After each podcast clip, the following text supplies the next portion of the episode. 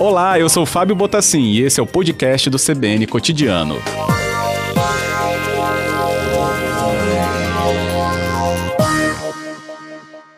Praticamente, não é isso, Pablo? Boa tarde, bem-vindo. Tudo bem, meu amigo Fábio e aos amigos ouvintes da Rádio CBN. Tudo bem, senhor. Obrigado pela presença aqui com a gente para entender esse momento, né? O número, vamos então trazer um número, né? Esses 5 mil que a gente né, inevitavelmente atinge hoje, pelas proporções né, das divulgações que é, o painel Covid sempre traz, né? A gente chegaria a esses 5 mil ou passaria, claro, dele. O que, que representa 5 mil é, é, óbitos registrados é, e praticamente aí, né, trazendo um dezembro de muita aceleração desses é, desses casos também da doença, Pablo, aqui no estado? Esse indicador, Fábio, ele demonstra aí, né, a gravidade e o risco, né, da pandemia para a sociedade. Logo no início da pandemia, né, é, a gente via aí alguns grupos, até de formadores de opinião, né, lideranças políticas nacionais, dizendo que a pandemia da Covid, né, era apenas uma gripezinha, né? E a gente vê a gravidade, é uma triste estatística que a gente tem no mundo, né, é, no Brasil e no estado do Espírito Santo.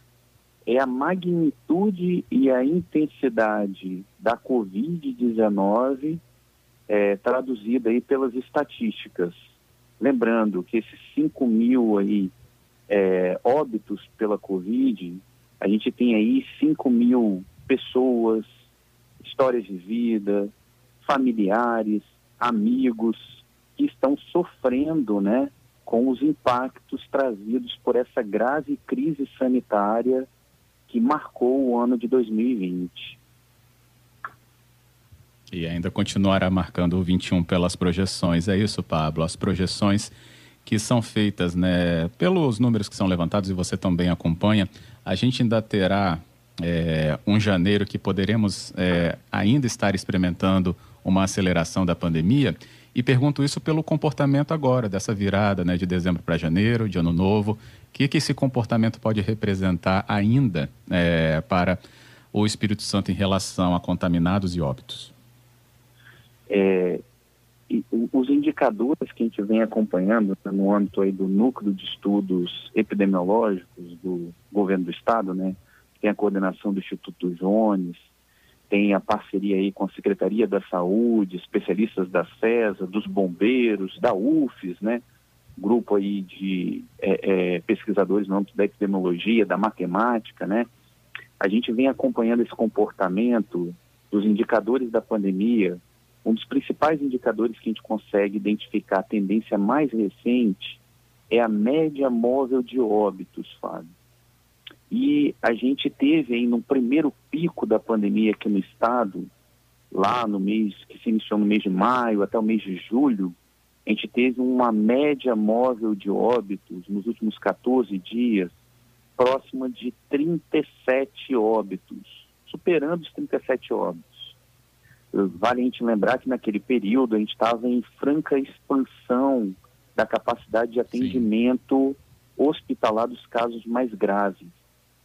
E em nenhum momento da pandemia a gente deixou de atender a população capixaba. Todo capixaba que demandou o sistema de saúde público, ele foi atendido aqui no estado. Esse é um dos legados da pandemia, um dos aprendizados né, nesse ano foram mais de 1.500 leitos disponíveis para tratamento de paciente COVID, e isso garante uma segurança nesse segundo pico que a gente está vivenciando agora. É, no mês de dezembro, a gente está com uma média móvel de óbitos, aí o dado mais consolidado, em torno de 26 óbitos no estado. Preocupa a situação do interior. Essa média móvel de óbitos no interior está em 16 óbitos nos últimos 14 dias. E na Grande Vitória, a gente está observando uma desaceleração da tendência de crescimento aí, né, dos óbitos. Isso aí pegando o dado do dia 12 de dezembro, a gente estava com a média móvel de óbitos aqui na Grande Vitória de 11. 11 óbitos nos uhum. últimos 14 dias. Inferior ao interior, né? Mas o que preocupa, né, Fábio? A gente sabe que a gente está vivendo um período de férias, um período aí é, de festas histórico, né? A questão do Natal, uh, o Ano Novo, a virada de ano, né? E isso tende a aglomerar pessoas numa situação normal. Mas a gente frisa, nós não estamos vivendo uma situação normal. A pandemia está aí, ela está em franca expansão no Brasil e no Espírito Santo, se a gente olhar esses indicadores de média móvel de óbitos. Então a gente está com uma média móvel de óbitos agora de 26 óbitos nos últimos 14 dias. Isso daí traz a seguinte mensagem para o capixaba, para o brasileiro. É importante a gente seguir as medidas agora estabelecidas de mitigação no, na, na questão da transmissão do vírus, a utilização das máscaras, é, evitar aglomeração de pessoas, e também a higienização das mãos, né? as medidas aí de proteção, porque se a gente tomar esse cuidado agora de ser mais é, cauteloso, prudente, é, restritivo nesse final de ano, a gente tende a conseguir começar o ano de 2021 com um controle mais adequado da pandemia. Agora, se a população relaxar o que, que vai acontecer? Se cada um de nós aí não seguir as medidas, né? A gente tende a começar o ano de 2021 com um crescimento ainda mais intenso de casos confirmados e também na média móvel de óbitos. Isso é o que ninguém quer, tanto no Brasil quanto no Espírito Santo. A gente quer um controle mais adequado para um cenário que vão chegar as primeiras doses da vacina aqui no nosso território brasileiro. Então, o efeito das primeiras doses, no ambiente mais controlado, a gente consegue aí ter uma maior segurança é, em alguns meses. Vale a gente lembrar, né, que essa massa de imunizados aí demanda alguns meses. Você frisou muito bem, Fábio, que o ano de 2021 esses cuidados ainda vão ser necessários. Mas com a perspectiva da colaboração de cada um de nós, exercendo o nosso dever cívico de respeitar os protocolos, as medidas de mitigação, o uso da máscara, afastamento físico, né, evitar aglomeração e a higienização das mãos, seguindo isso e também exercitando a nossa empatia, a gente com certeza vai ter um Natal aí de 2021 e a virada do ano que vem, 2021 para 2022, com menos restrição. Claro que não vai ser igual a, a, ao Natal e a virada de ano de 2018, 2017, quando a gente não tinha o cenário de pandemia. Mas a gente vai conseguir avançar na convivência com a pandemia. Né? A gente está aprendendo muito com as medidas de segurança. Então, infelizmente, Demais, esse número aí, né, que a gente tem de aumento de casos no Brasil e no Espírito Santo, está é, tá acontecendo no final de ano.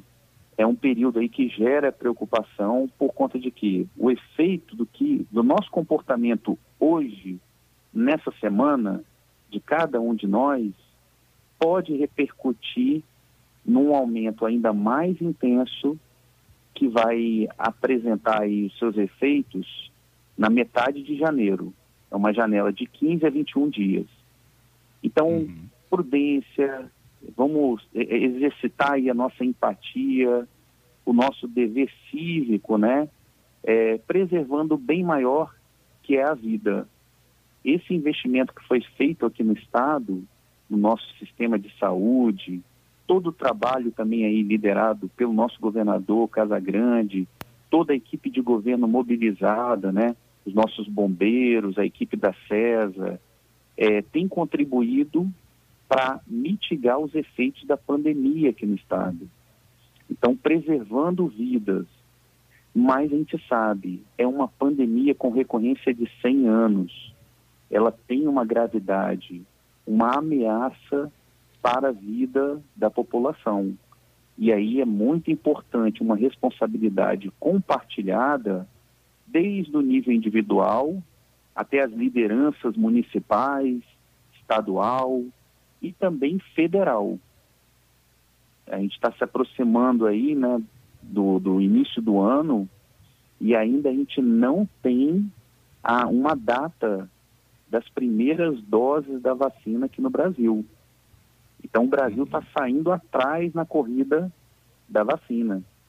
A gente vê países como Costa Rica, aqui na América Latina, já tendo as primeiras doses da vacina. E aqui no Brasil ainda está faltando esse protagonismo do governo federal para puxar essa corrente da vacinação, que é uma corrente em prol da vida, preservar vidas. O ideal seria que não a gente não perdesse nenhuma vida, né? Mas a gente sabe, por conta da magnitude da intensidade da pandemia, a gente tem que correr com as medidas aí de controle, como a vacinação, e de mitigação, as medidas não farmacológicas. Correto. Eu vou ao Repórter CBN, Pablo. Volto com você é, para complementar essas análises aqui conosco e também já participação dos ouvintes que perguntam né, sobre as questões ligadas a municípios, né, se a gente traz algum perfil no final desse ano, então, é, questões ligadas à contaminação né, nas cidades. O, você fala né, conosco, acho que dá tempo até dessa resposta chegar então, é, da média né, é, estadual, interior e Grande Vitória. Quando a gente olha então Grande Vitória, a gente não está olhando individualidades de Cariacica, Serra, Vila Velha e Vitória. Né? A gente está olhando uma região inteira porque ela está unida em muito dos seus movimentos, inclusive populacionais, é isso? Até respondendo aqui a pergunta do Cláudio, e foi na mesma linha também da Ana. Isso mesmo. A gente, quando a gente analisa a grande vitória, a gente leva em conta os quatro grandes municípios.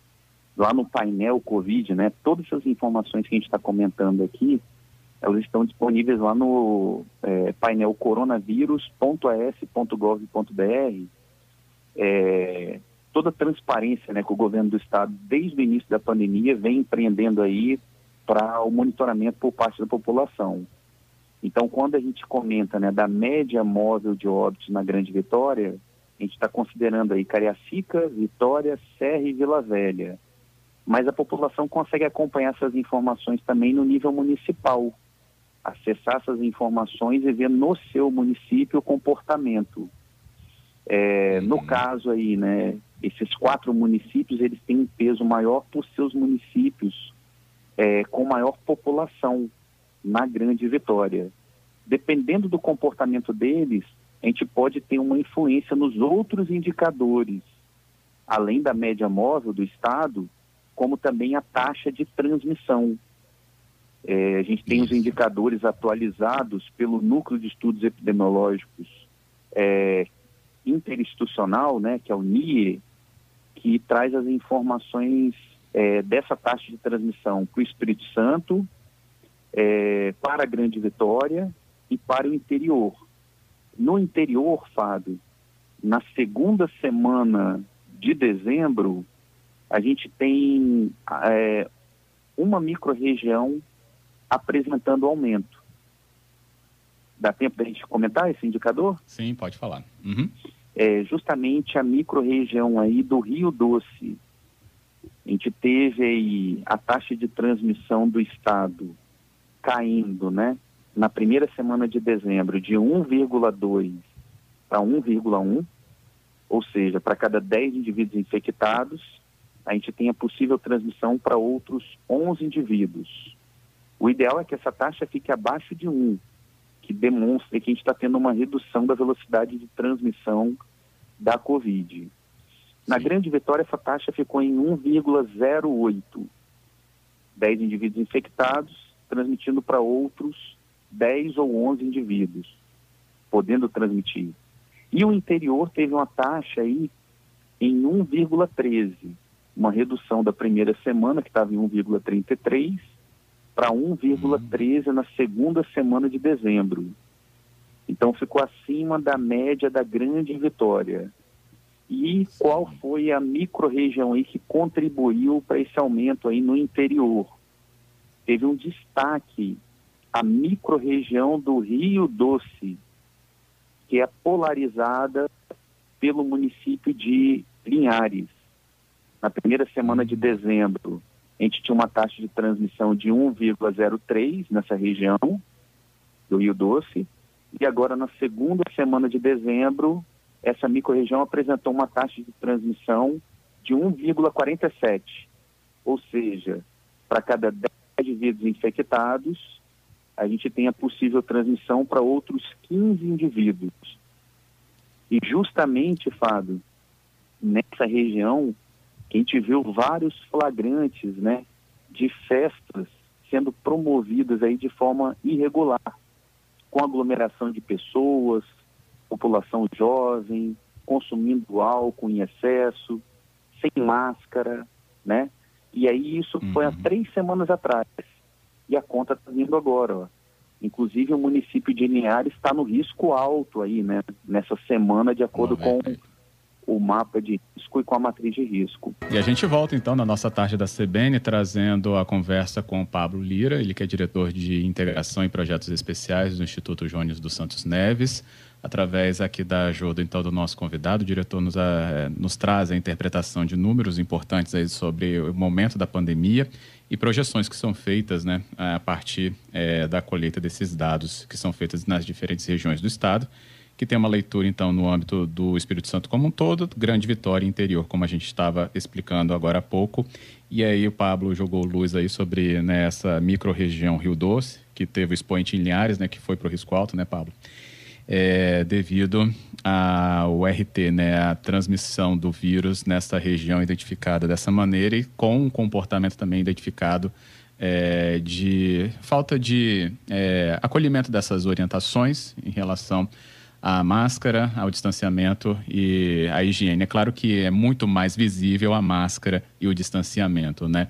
E isso, então, é evidenciado nessa área específica que teve Linhares como esse expoente. Só que a gente vê também, né, Pablo, que é, os municípios do risco alto, eles já começaram a ter uma diversidade muito maior do que a gente estava tendo ali até o final, né, até setembro, depois em novembro isso foi se alterando um pouquinho mais também.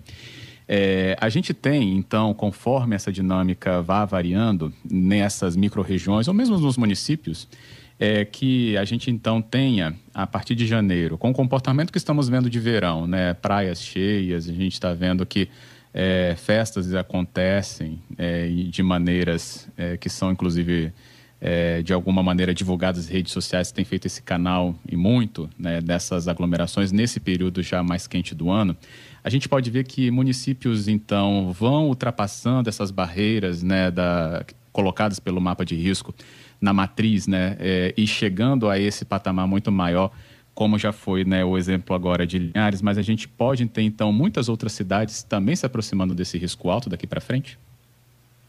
Então, dependendo aí do nosso comportamento, Fábio, a gente pode ter esse número aí de municípios em risco alto, né, é, aumentando a gente chegou numa fase aí lá no mês de agosto, de setembro, né? Que a maior parte do mapa aí, né? Ela estava variando entre amarelo, né? O risco moderado e o risco baixo. A partir de setembro, que a gente teve aí como episódio, né?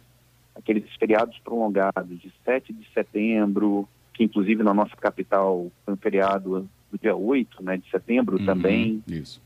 É, 12 de outubro, o processo eleitoral também, né? não os dias da votação, que foi muito bem controlado, tem muito bem articulado pelas instituições aqui no Estado, é, mas os eventos pré-eleitorais, né?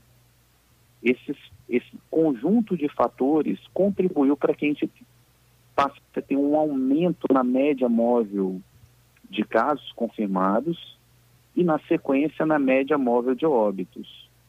E aí, por que, que a gente fala que é preocupante esse final de ano, né? É, infelizmente, aí a gente vê é, às vezes, pessoas descuidando do, do, do, do, da medida básica para salvar vidas. Já foi comprovado cientificamente, né, a questão do uso da máscara, ela salva vidas, preserva e né, mitiga a transmissão. É, e a gente vê de forma irresponsável, além disso, festas né, sendo realizadas de forma irregular, que estão proibidas, né? Então, é, é, muito importante esse comportamento agora, nesse final de ano, né? A gente sabe que é, se cada um cumprir o seu papel, né?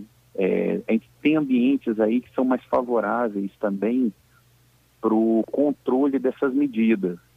Outros ambientes, como a gente citou nesses eventos festivos, é, é, mais difícil você manter o controle das medidas aí de mitigação, as medidas não farmacológicas, né? Então, a gente tem uma perspectiva aí, é, dependendo do comportamento aí da população, nessas últimas semanas de dezembro, pegando essa última semana que a gente está agora, né? A gente pode ter aí no início de janeiro, lá nos primeiros 15 dias de janeiro, um número de municípios aí migrando né, do risco moderado para o risco alto. É o que ninguém uhum. quer, né?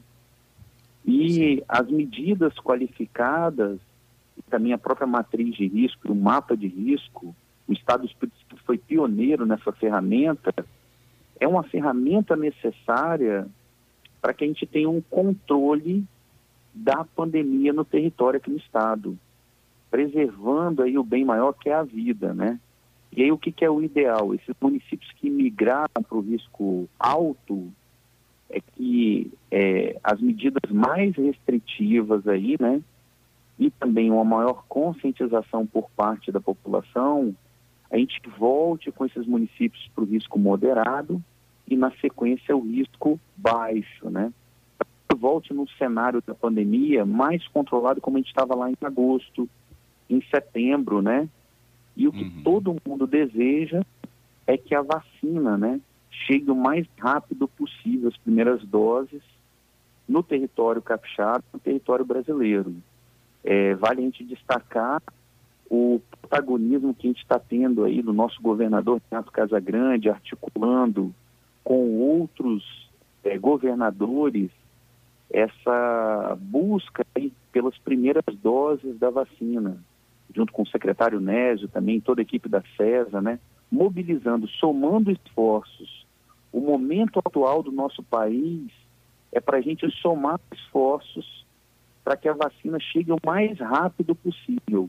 Cada dia que a gente perde nessa corrida, e o Brasil está atrasado nessa corrida, isso é fato, são dezenas de países que já estão com as primeiras doses, cada dia que a gente perde nessa corrida, são mais vidas que a gente perde e que vão se somar nesse número triste das estatísticas da Covid no nosso país. Então, esse início de 2021, o ideal é que a gente comece já com as primeiras doses da vacina aqui no território do Estado e no Brasil, né? A gente torce para que é, isso aconteça, porque dessa forma a gente vai ter um controle mais efetivo da pandemia aqui no nosso país. É o que todo brasileiro quer, é que a gente tenha esses mapas aí, né? Do risco, os municípios indo para o risco baixo e a gente ter um controle mais efetivo ao longo de 2021. Principalmente nesse momento que a gente está se aproximando agora de reflexão, né? A gente viveu um ano muito turbulento, né? É uma pandemia aí, depois de 100 anos, né? Afetando toda a população mundial. É a mais grave crise sanitária dos últimos 100 anos, com desdobramento na vida das pessoas, no comportamento, na economia né?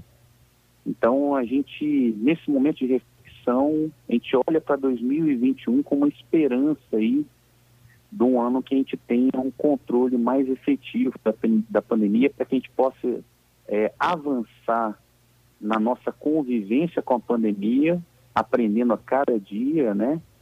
E valorizando o bem maior que é a vida, reconhecendo aí, né, triste marca que a gente tem no nosso país, né? Essas perdas é, que são irreparáveis, né?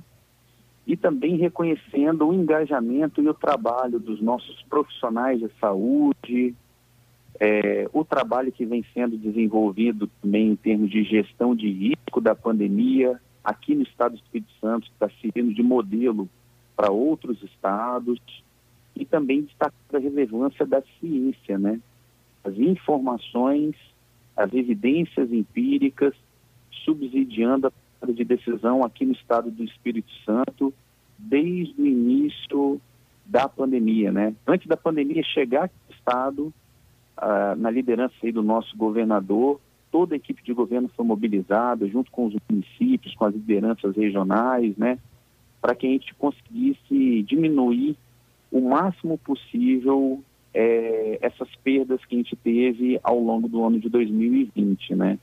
Uhum. Então, o cenário de reflexão aí para o ano de 2021 é que a gente vai ter um cenário de maior controle da pandemia, é o que a gente deseja e é o que a gente espera viver aí no ano que vem. Com certeza. Só para a gente terminar aqui, Pablo, então, o Fernando mandou uma mensagem né, com uma foto do painel ali no, no espaço dos casos, né? É, dos casos confirmados. E ele, então, selecionou diário, é, últimos sete dias, e ele fala sobre a queda né, muito forte que está vindo ali desses casos, nessa observação do gráfico, desde no, 29 de novembro. Aí ele falou sobre o segundo turno né, das eleições. Você foi muito né, também claro em dizer que a eleição em si né, não foi um problema, mas os eventos pré-eleitorais, esses que tiveram né, aglomerações, estão respondendo essa parte do Fernando, mas em relação ao gráfico que ele mostra, é visível que tem um vale enorme né, nessa, nessa parte das confirmações diárias. E realmente aqui, observando também, tem essa queda expressiva de novembro para cá. E é até importante que você possa até é, deixar claro, né? A alimentação do painel, ela também é um importante marcador, mas a gente tem que observar a distribuição disso no tempo, Pablo? Isso. A gente, aqui no Estado, né, a gente tem total transparência das informações sobre a pandemia. Inclusive, a gente é reconhecido aí, né, por organizações internacionais de transparência de dados, como a OKBR, com a pontuação máxima, né, nos primeiros lugares aí em termos de transparência. O Estado do Espírito Santo, como eu comentei, né, servindo de modelo para outros estados. E aí, muito boa observação do Fernando, é, a gente tem um fluxo de informação natural da Covid. Então, essas notificações, igual foram notificados ontem, né, mais 50 né, óbitos, como você relatou, né, Fábio? Esses dados eles são distribuídos ao longo do tempo, com a data é, do óbito. Então, quando a gente olha ali o gráfico né, de óbitos, é a data do óbito confirmado. Isso se distribui no tempo. Uhum. Aí, se a gente observar o finalzinho da curva de óbito, está apresentando uma queda. Só que por conta de que a gente tem atualização diária. Quando avançar sete dias para frente, esse dado vai ser atualizado.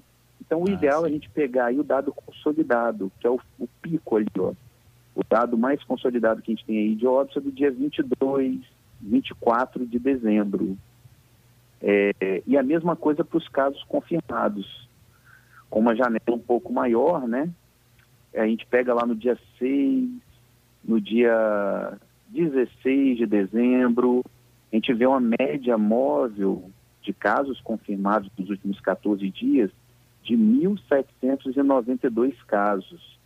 A gente pode desconsiderar, Fernando, esse finalzinho do gráfico e olhar uhum. para ele daqui a sete dias, que a gente vai ter o retrato mais fidedigno desse período que a gente está observando. E de fato aí, Fábio, é um vale que a gente tem. A gente teve um primeiro pico da pandemia lá no mês, iniciando no mês de abril, maio, né? E indo até o mês de julho, junho, uma redução consistente até o mês de setembro, e a partir de setembro a gente começou a observar esse aumento de casos confirmados e, na sequência, aumento de óbitos, né? É, são as estatísticas aí, o que a gente vem chamando aí da geografia da pandemia. O aumento de casos confirmados no primeiro pico da pandemia aqui no estado começou na região metropolitana da Grande Vitória, com um atraso de duas a três semanas, esse aumento se reproduziu no interior do estado, depois veio a redução na Grande Vitória, Sim. depois de duas a três semanas a redução no interior, e aí depois o segundo pico. Esse segundo momento da pandemia também, a primeira região metropolitana puxou o aumento, agora ela vem acelerando, e o interior que está se destacando nessas médias móveis, como a gente falou, né? a média móvel de óbito no interior está em 16 óbitos nos últimos 14 dias. E na Grande Vitória tem 11 óbitos nos últimos 14 dias. A gente vem uhum. monitorando aí diariamente esses indicadores, a coordenação aí do Instituto Jones, todos os técnicos mobilizados aí desde o início da pandemia, junto aí com os pesquisadores da CESA, da UFES, dos bombeiros militares, da UVV e outras instituições como o SAMU também, né, diariamente acompanhando esses indicadores para trazer aí de forma transparente para a população a informação. A gente sabe que a gente está vivendo também uma pandemia de fake news, né?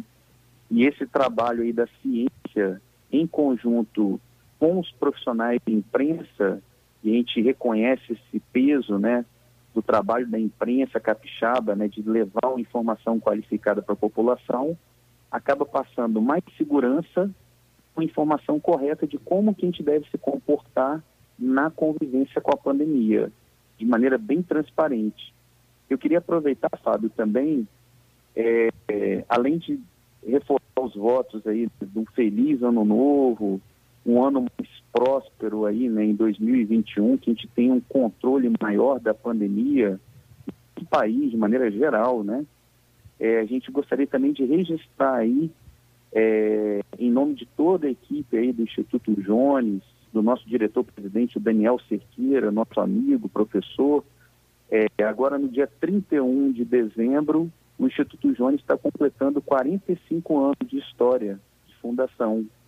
Olha. E está sendo muito gratificante a gente vê aí o trabalho do Instituto sendo ampliado, a gente é, ampliando o trabalho do Instituto em prol de uma causa tão importante para a sociedade, né?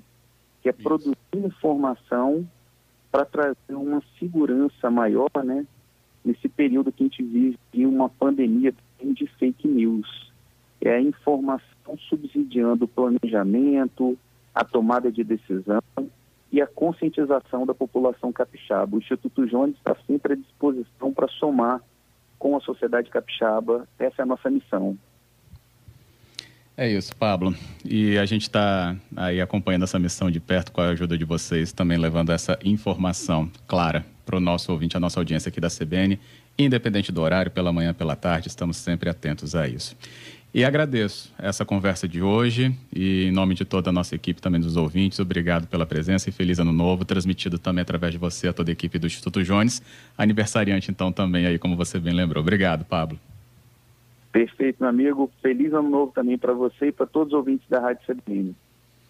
Mais uma vez agradeço. Até a próxima. Até mais.